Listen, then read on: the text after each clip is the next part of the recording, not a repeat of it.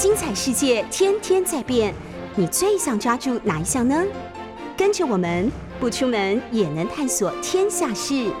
欢迎收听《世界一把抓》。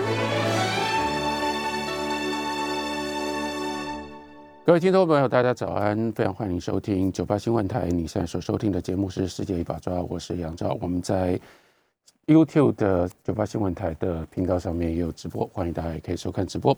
今天跟大家稍微聊一下这个在北京的冬季奥运。当然，在台湾我们其实不是那么多人关心北京冬奥。那不过有几样很重要的讯息或者是趋势趋势，可以从今今年的北京冬奥。可以清楚的看出来，首先，大概在最近的这个几十年当中，我们还没有经历过这么密集的奥运的消息。在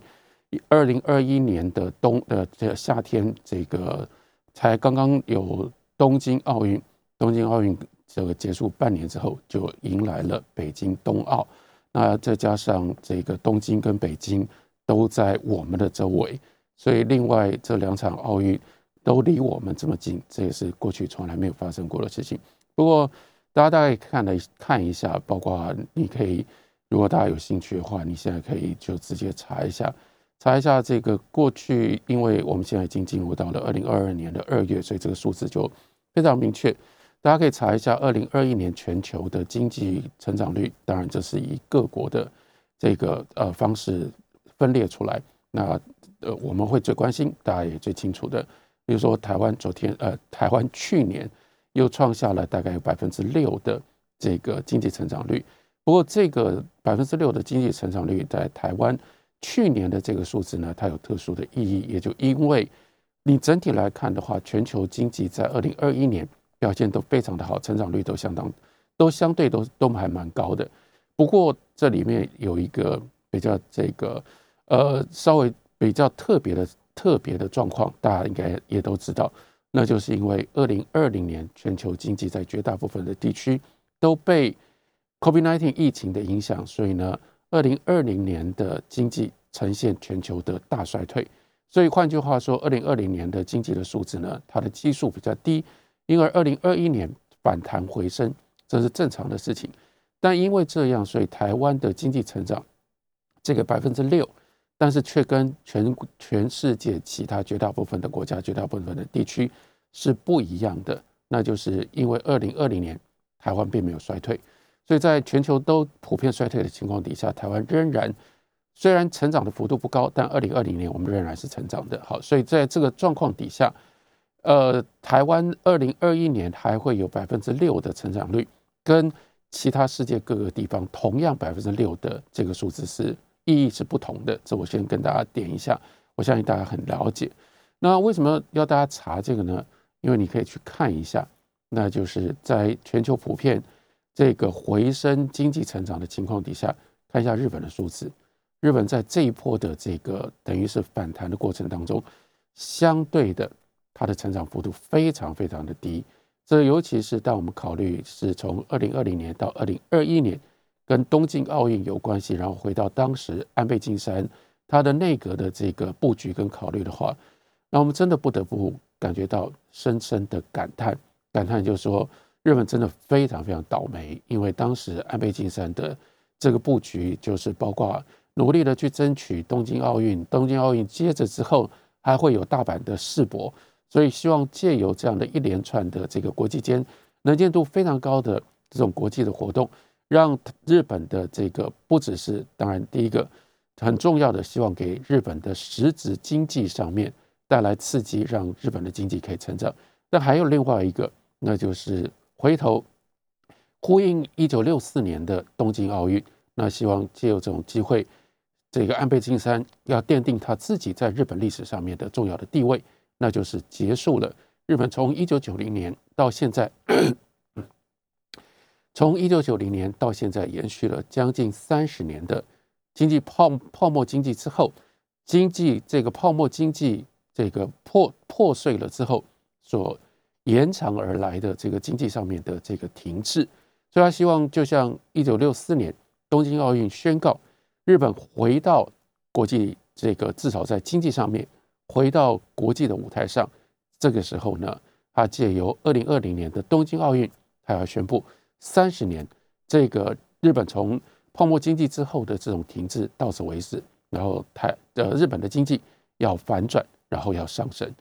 但这个布局整个就被当然有很多很多的因素，不过更重要的因素，最主要的因素被 COVID-19 给破局了。所以，我们看到去年日本在全球复苏的情况底下，日本的这个经济的统计、经济的数字，你大概就可以了解东京奥运。真的非但没有对日本带来正面的经济的效益，甚至这也就是使得吃掉了很多日本经济的这个成长的可能性跟这个呃潜力，使得日本去年二零二一年经济成长的数字这么难看，其中的一个重要的因重要的因素。那在东京奥运完了之后，接下来对不起，东京夏季奥运之后，马上就来了北京。冬季奥运，那我们也看得出来，这次中国在冬季奥运在处理冬季奥运的时候，其实他也面临了同样的这个大的问题，只不过他的立场跟他的这个呃他的立场跟他处理他的策略，当然就跟日本非常不一样。好，那我们看到就是为什么特别讲这两场奥运，因为这两场奥运，那我们先从我们自己在台湾比较关注。引起比较多争议的，那就是黄玉婷。黄玉婷在表达自己把这个这个公布说，他当时在美国训练的时候，他身上穿上了中华人民共和国的运动服，那在那里练习的这个影片，引起了争议，引起了轩然大波。那当然，这接下来就有了这样的说法，而且这个说法呢，哎呀，很快，因为这对我们来讲，这个是很麻烦的一件事情。可是我希望。借由例如说黄玉婷的事件，然后我们真的从这样的一个角度，我们从冬季奥运，从东京奥运看到北京奥运，我希望大家能不能认清楚，说不要再相信这种话了。这种话就是表面的，呃，不管你是为了什么样的理由，那表面说说，然后大家都挂在口上，那就是什么运动归运动，政治归政治，哪有这件事情？运动跟政治哪有可能？真的在今天的这个环境里面，能够分得开来，甚至更进一步的说，运动跟政治什么时候真的能够分得开来？如果运动跟政治可以分得开来的话，今天我们也不会叫做中华台北。今天我们对于中华台北，我们也不会有这么多复杂的感受。更进一步的说，奥会办奥运，怎么可能跟政治无关？奥会办奥运，包括今天我们从东京奥运到北京冬奥，那我们都会觉得很不适应的一件事情，因为我们会一直看到。像是 ROC 这三个字母，在奥会的这个奥运的场合里面，那就凸显的被放在荧幕上，被放在这个转播的画面上面。那例如说，这个呃这两天这是非常精彩的女子的这个团体滑冰，团体滑滑冰比赛当中，溜冰比赛当中，花式溜冰比赛当中，我们看到俄罗斯的这个十五岁的啊，真的是天才少女。哇，那么精彩的一个表现，结果呢，那个画面带到的时候，一直都是 ROC，ROC，ROC。哎，ROC 不是 Republic of China 吗？不是以前我们不能不能说以前，甚至到现在，不是我们的正式的国民吗？那可是呢，ROC 现在在奥会，在奥运当中代表的是俄罗斯，因为它是俄罗斯的这个 Olympic Committee。Russian Olympic Committee，所以是 ROC。那为什么这个我们的 ROC 现在就这样被俄罗斯给抢走了？也不是被俄罗斯抢走啊，因为俄罗斯就不准在因为违违背奥会奥会这个规规则的情况底下，他就不准用他正式的名称、他的国名来参与奥奥运。所以你可以看得出来，这非常非常清楚啊。奥运它是以各国作为单位来参赛。然后呢，接下来它是各国在以国以国家为单位，然后奥会所有的规定规矩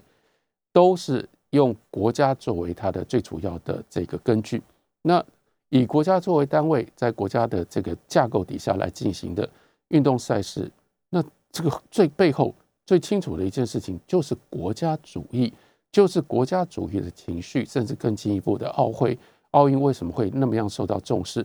它背后就是这个全球的国家主义的这样的一个这个情绪，这怎么可能跟政治无关呢？只要讲到国家主义的背后，当然就是政府，然后就是这个国家，然后包括这次冬季奥运，美国所做的这个决定。那有的时候前一阵子当报道这个新闻的时候，还很容易让人家觉得误会，因为有人就说啊，美国抵制冬季，美国抵制的整个北京冬奥。那有人说没有啊，美国还是参加这个冬季奥运呢？美国到底有抵制还是没有抵制？美国有抵制或者是没抵制？哎。他的这个做法，也就是非常非常政治性的。什么样的政治性？那就是美国运动员去参加北京冬奥，但是美国的任何的官员都不出席这一次的北京冬奥。所以从政府的立场，好，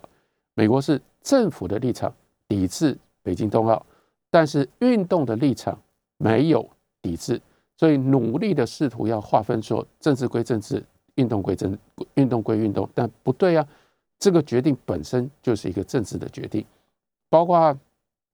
这个呃奥会、奥运运动所有的每一个从旗到歌到比赛的到比赛的这个呈现的方式，明明都是国家，然后都是政治，就不要一直在讲说运动归运动，政治归运，政治归政治，真的就没有这种事情。包括你到底是代表哪一个国家？你代表你用什么样的旗帜进场？然后呢，你代表什么样的国家得到什么样的成绩？这些东西，我们明明就是用非常非常政治性的方式，整个国际奥会也是以这样的一个政治作为它的架构在进行的。那唯有每次要讲到运动归运动，政治归政治，那就是当有那种尴尬不知道该怎么处理的场面出现的时候，我们就是。自己找借口，想要躲掉这样的事情，然后呢才会说啊，政治归政治啊，运动归归运动。所有的这这个这样的一种说法跟这样的一种看法，它又产生一个很麻烦的一件事情，它就让我们看不到，就让我们忽略了。其实是在这两连续两年，从东京到北京这两场奥运所明确的，让我们看到的背后的整个国际发展的背景。这个背景是什么？背景就是延续我在过年之前跟大家回顾这整个疫情，我们看到的最明显的一个现象。这个现象呢，我当时说，你当然这个是你从一个国家每一个国家的内部来看的话，它有一个基本的趋势，那就是国进民退，国家的力量越来越大，民间民间的力量或者是民间的影响力相对的就衰退了。这是在几乎在这个整个疫情的情况底下，每一个国家都发生的事。包括为什么大家看到这个，一直到最近，这所有的这些新闻，都还是在反映这件事。例如说，为什么法国人巴黎他们还要上街抗议、去游行？他们抗议什么？他们抗议就是拒绝要求，就是还在抗议法国政府的许许多多防疫的措施。或者是说，你会看到美国在华盛顿齐聚了一群，哎，他们号称他们通通都是医疗从业人员，然后包括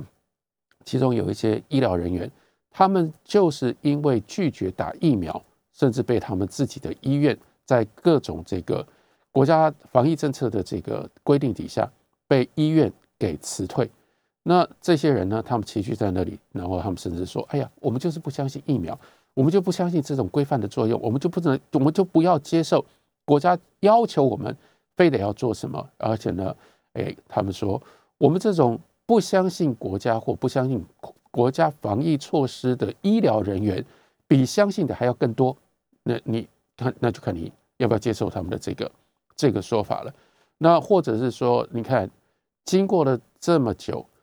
这个是非常非常少数在世界上。还是用这么严格的方式在进行防疫措施的纽西兰，这我真的希望大家注意到这条新闻，因为这条新闻应该对于台湾，台湾我们自己的防疫的措施呢，应该要有更进一步的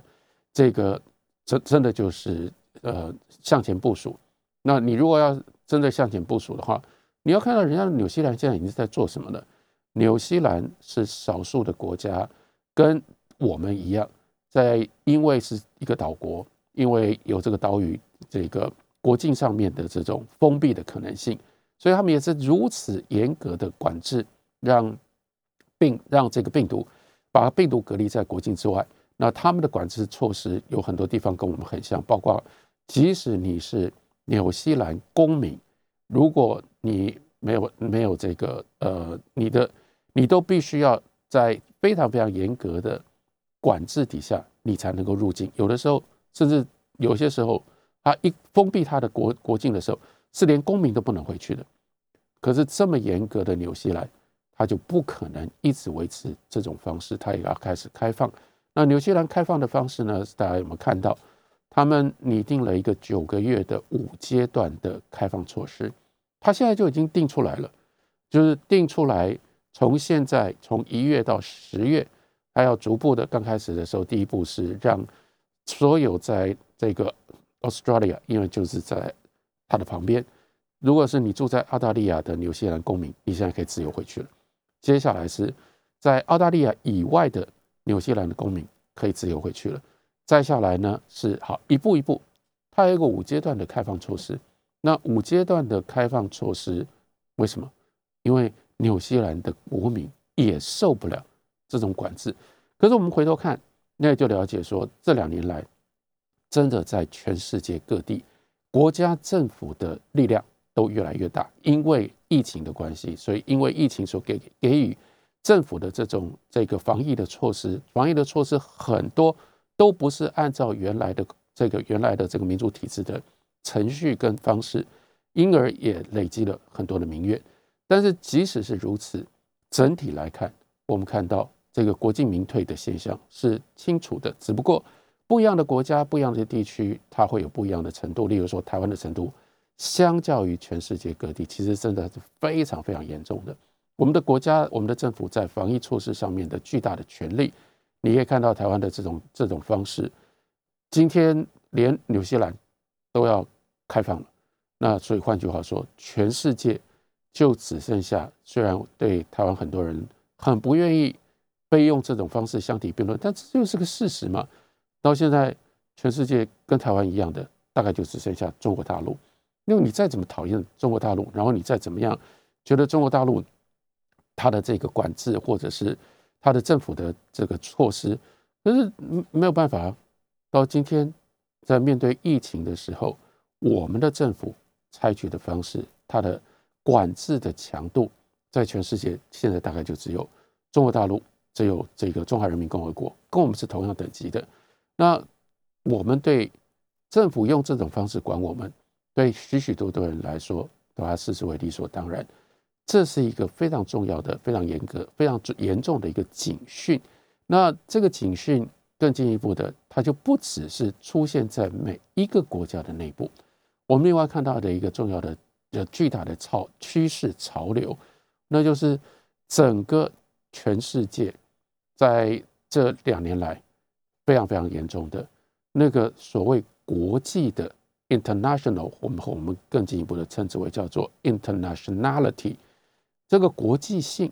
其实是在两年当中严重的衰退的，意味着在这两年当中，我们看到的是另外一种国进民退，也就是在国际当中国家主义，我不太愿意讲是民族主义，因为国家主义跟民族主义真的有很大的差别。例如说中国，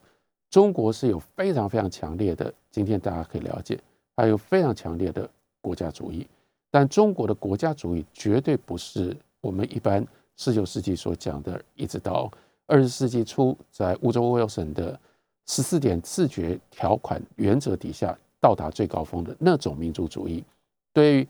中国来说，对中国大陆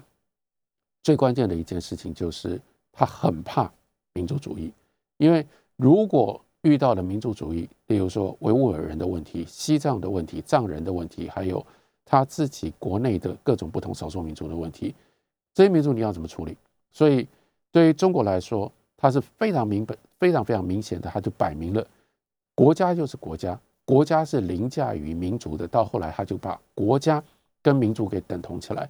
中华民族就是这些所谓少数民族，通通都属于这个国家主义底下的的必然的成员。他不准你有自己本身的民族认同、民族自觉，有任何的。民族的这个呃民族的独立性，这是国家主义跟民族主义的非常明显的差距差别。我们从中国可以看得非常清楚，那就是国家主义在这两年当中越来越升高，俄罗斯的国家主义也越来越升高，要不然也不会有今天所看到的乌克兰的危机。美国的国家主义也在升高当中，要不然我们也不会看到在这个过程当中，两年同样的美国，即使是美国从原来的川普政权。换成了拜登政权政权，但是美国跟中国的彼此之间的冲突还持续在升高当中。全世界的国家主义都越来越高涨，全世界国家主义越高涨，同时也就意味着什么？也就意味着过去的这段时间当中，尤其大概从一九九零年代，当欧洲从原来的欧洲共同市场变成了欧盟，再进一步从这个。欧盟而到了欧元区，这个这个潮流所代表的，那就是一个全世界的民间在离开了国家跟政府更密切的各种不同的互动，不管是人的互动或者是货物的互动，乃至于到后来虚拟空间当中的各种不同的各种不同的互动，在这个将近三十年的时间当中，一直不断的在增加，以至于使得原来的国家的疆界跟国家政府的这个管辖。看起来是不断的衰退，这个情况在这两年当中明确的逆转了。所以在这个意义上面，整个全世界都是国进民退的这一部分，也就解释了，比如说像奥运，奥运这种不只是奥运，可以说今天整个时代看起来越是国际性的事物，这个时候在国家主义的。高高涨的情况底下，它越来越不受重视，或者是倒过来，它越来越没有办法带来原来的那种效果跟利益。所以，为什么东京奥运让日本灰头土脸，没有办法有观众？今天这个北京冬奥也让北京跟中国没有那么好过。这是整个大的环境底下，我们必须要认知，国家主义一直不断的这样上升。相对的，其他就下降。这里是九八新闻台，您所收听的节目是《世界一把抓》，我是杨照。我们在九八新闻台的 YouTube 频道上面也有直播，欢迎大家也可以看直播。那在这个过去的这这两年当中，我相信大家已经有非常清楚的感受，那就是所谓的国际观光业，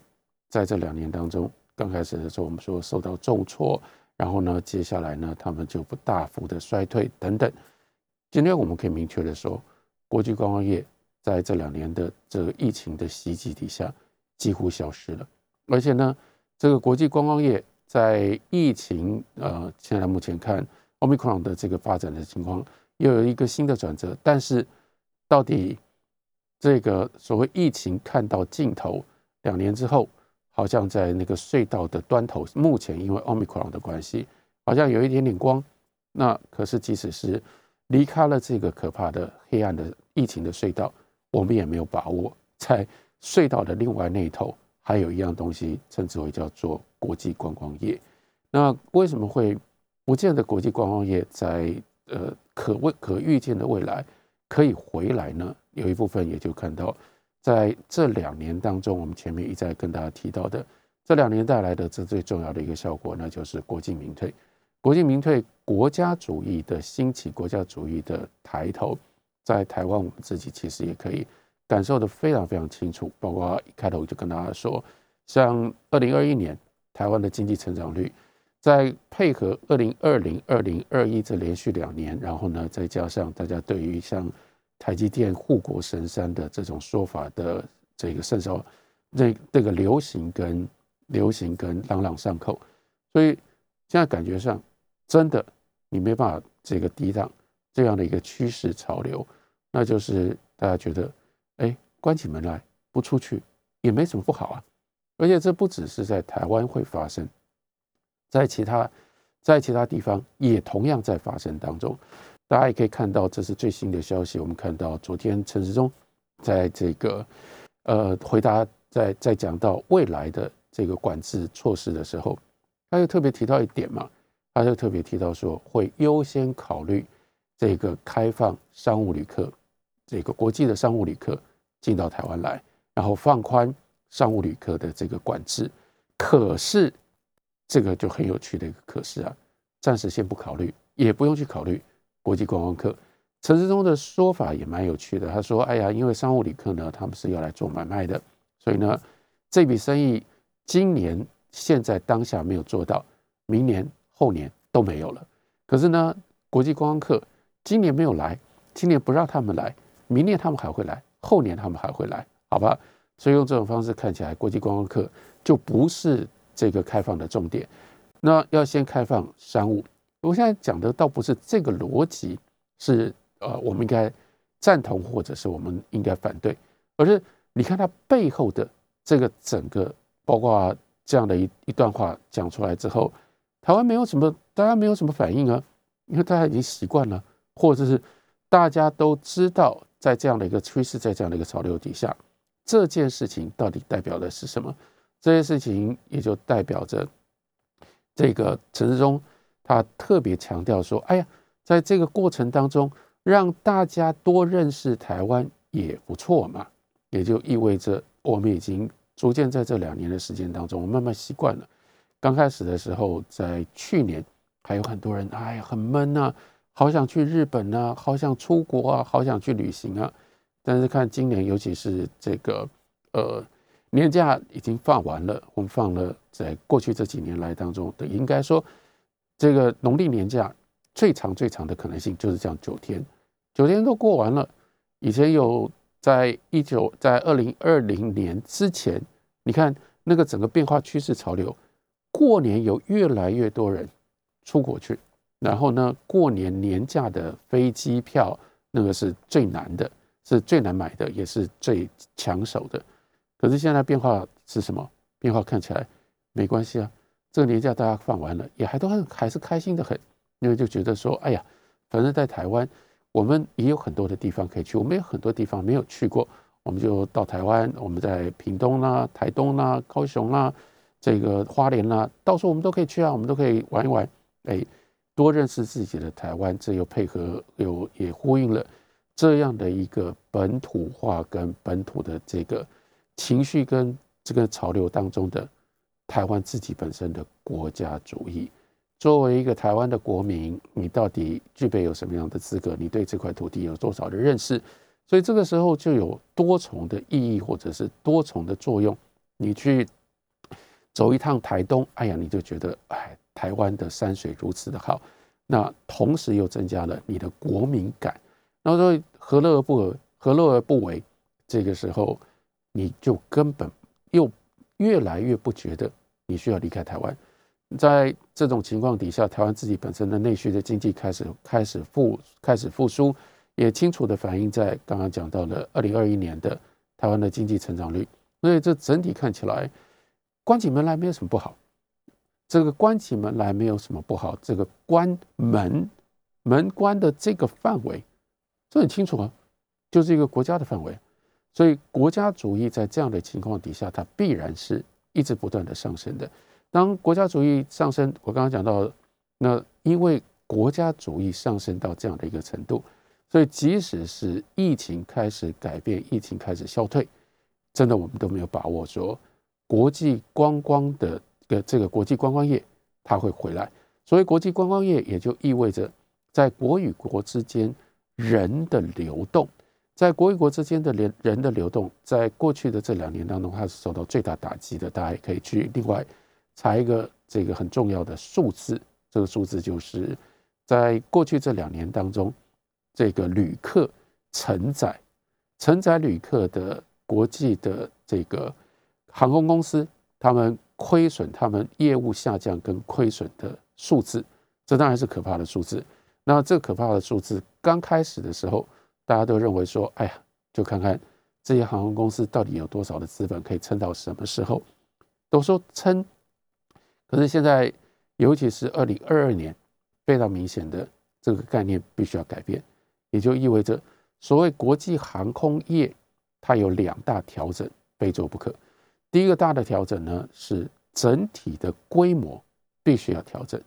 绝对不可能再维持二零一九年之前的这种国际航空的这个这个规模。你去看看，在这两年当中，然后往前去推想未来三年好了，我们的这个呃桃园机场，我们的松山机场，现在很明显的一件事情，那就是它的 capacity，它的这个承载，它的这个容纳容纳量远远超过所需，连。未来三年，我们都很难，我们都绝对几乎不可能看到桃园机场跟松山机场恢复到它的这个容纳量不至于过剩的这种情况。当然，这个另外一个很尴尬的事情，但也看起来桃赛了也也就不得也就没有办法停下来。我们的桃园机场还在扩建第三航运大楼跟第三跑道，好了，所以必然产生的结果就是。它的 capacity 它的容纳量一定是远远超过所需的。那全世界目前看不出有任何解决的方法，唯一的现在看起来就是必须要很现实的。我们知道，全世界不需要这么多航空公司，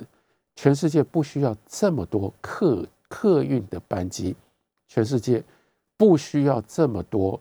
客运的机场的这个 terminals。这这种这个航站，那所以第一个，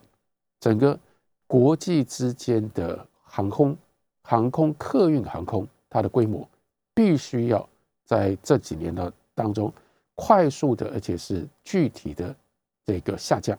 调整，这是第一个必须要调整。当然，第二个必须要调整的，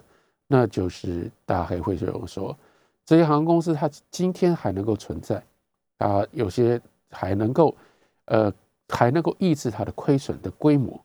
相当程度上就看你能够把原来拿来当做客机的这个 capacity，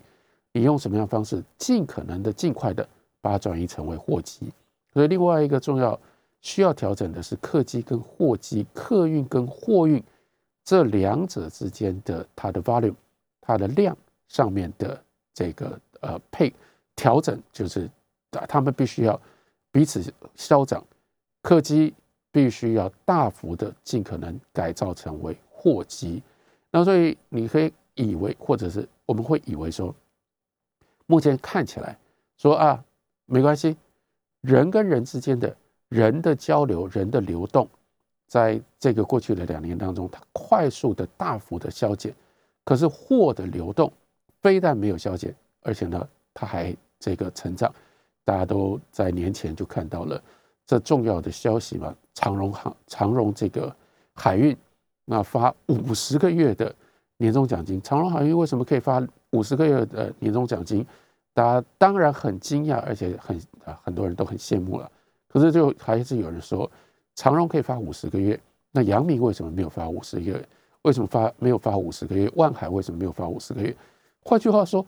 这又不是长荣海运。在这个过程当中，它经营的特别好。你不要忘了，在这段时间当中，长荣海运在国际间很有名啊。而且这个我不知道，这个在未来的十年当中，那个长荣的货柜轮卡住苏黎世运运河的那张照片，应该都会一直在大家的心目当中，而且会在网络上一直不断的流传吧。所以怎么能说长荣是在这个这个过程当中，这个经营的最好的一个海运的货运公司呢？长荣都能够发五十个月的这个年终奖金，那就是因为整个全球的航海的货运也在这个过程当中在改变。可是这个改变仍然是分成两个方面，一个方面就是总的国际之间的货运量继续维持，而且还增加。可是你不要忘记，你还要看到另外一件事情，那就是国际的货运的成本。在这个过程两年的过程当中，一直不断的升高。为什么升高？因为 COVID-19 所带来的这个国家主义，使得每一个国家在货运卡关上面都花了越来越多的，都大家都必须花更多的时间，都必须有更多的限制。然后呢，在那个过程当中，必须做各种不同的应应，因而使得货运的成本一直不断的飙高。货运成本飙高的情况底下，货运公司有获利。但是整体来说，全世界的你也不要以为货运在这种状况底下就会变得越来越自由，它的它的这个量会越来越大，这仍然是一个未定之天，还要看会怎么变化呢？大家现在所收听的是九八新闻台的世界一把抓，我是杨照。那今天跟大家聊的是我们现在所看到的，我们所处的国进民退底下的这样的一个潮流底下的一个世界。那我回想，就是这个说老实话，也很难想象自己进来就经过了这样的一个巨大的一个潮流，走向了看到这个潮流的逆转。回头我会想到，从一九九零年代开始，我们当时称之为挺非常热门的，在讨论的叫做后期资本主义的这样的一个国际的局势。在后期资本主义的国际局势底下，有一个很大的一个问题，那就是国家的未来、国家的前途。那当时所看到的一个重要的变化、巨大的力量，那个时候在全世界快速的兴起挑战国家的边界跟挑战，以国家作为单位、以国家作为边界的、以国境作为边界的各国的政府的这个呃治理能力，意思是什么？意味着是说，因为每一个政府，当你要管的时候，你能管什么？你只能管你自己的国民，你只能管你自己国境以内的事务。可是，在那样的一个新的这个局势底下，刚刚也提到了，像九零年代的这个重大的趋势潮流，尤其是以欧洲原来的一九五五年罗马条约底下的欧洲共同市场，它快速的转变变成了欧盟，再从欧盟变成了欧元区，再变成了申根区，看起来整个欧洲那就是一个打破国界的。打破国家疆界的这样的一个趋势潮流运动，正在快速的，那就是从欧洲要席卷全世界。那这里面产生了一个最大的一个矛盾，甚至一个最大的一个难题，那就是我们又回到马克思的名言。马克思的名言经常被误会，因为大家会想到的是资本，资本无资本无祖国，我应该讲说是资本家无祖国。那因为大家意识当中就会觉得说，一个资本家他为了要赚钱，所以他没有国家的认同，他随时可能出卖国家的利益，随随时可能背叛国家。但是呢，马克思更重要，他心里面想的，或者是他所看到的，其实是一个这个大的变化、大的力量，是资本无祖国。真的，因为在马克思的那个时代还做不到这样的事情，但是他预见了。我们在一九九零年代，我们就看到，包括 WTO 的成立，包括全球货币系统，这个当时的这个国，原来原来在第二次世界大战之后所成立的 World Bank 世界银行，或者是这个 IMF 国际货币组织，其实说老实话，那都是呃名称上，它的实质其实是一直要到一九九零年代，一九九零年代完整的呈现了一个什么？真的叫做国际货币市场，而且叫做国际自由货币市场。多少的不同的货币，各种不同的资金，这个资本市场呢，它是没有国界的。当资本市场没有国界，也就意味着这任何的一笔钱，第一，这国际资本市场上面哪个地方利得比较多，例如说那个时候澳洲的利率比较高，随时这个钱就可能涌进到澳洲，就换成澳币。那换成澳币，它就可以变成澳币。澳币存款就去，就去这个得到澳币的存款的利率，所以它快速的可以进进行各式各样的变换。然后呢，另外一件事情，那就是在这样的一个这这个资本无祖国，资本会快速流动，资本到底是属于哪一个国家的，越来越不清楚啊。包括那个时候真真的就是说带有高度反讽意味的，像尼桑。你上它就叫做日产，啊，汉字就写作日产，日产就是日本产嘛。那它是一个看到那个名字就是一个日本的国，那就是一个日本的公司。可是，在当时的这个股权的架构底下，这个话是越来越不不精确，或者是越来越不能那样讲。你哪哪能够去确定那个这个公开上市的，在国际市场资本市场上面有各种不同进出的？日产这个国这个公司到底是属于哪个国家的？那一个日本资本日本日本政府，日本政府能够管的只有日本的国民跟日本的产业，或者是日本国土以内的所有这些事物。可是也就意味着，在全球的资本市场上面的日产公司，绝对不是日本政府能够管辖得了的。所以，我们当时就已经意识到说，啊，这是一个绝对新鲜的、全新的另外一个世界，另外一个状况，那就是可以看得出来，国家尤其是以国家作为界限的政府，它能够管辖对于他的这个国民的管辖的能力是一直不断的在衰退的，因为国民随时有太多太多的种方式，包括他的存款，包括他的投资利益，还有太多种方式，他可以规避国家的管制。所以，例如说那个时候开曼群岛啦，各种不同的避税天堂啦，你可以把公司设到那里去，各公司设到那里去，你的国家政府就管不到你了。虽然你在这个国家里面，你有自己本身资本家有祖国资资本家有某一个国家的公民的身份，但他的资本是完全可以不受他所属的这个国家的限制，他可以到处进出，他可以用各种不同的方式避税。哎，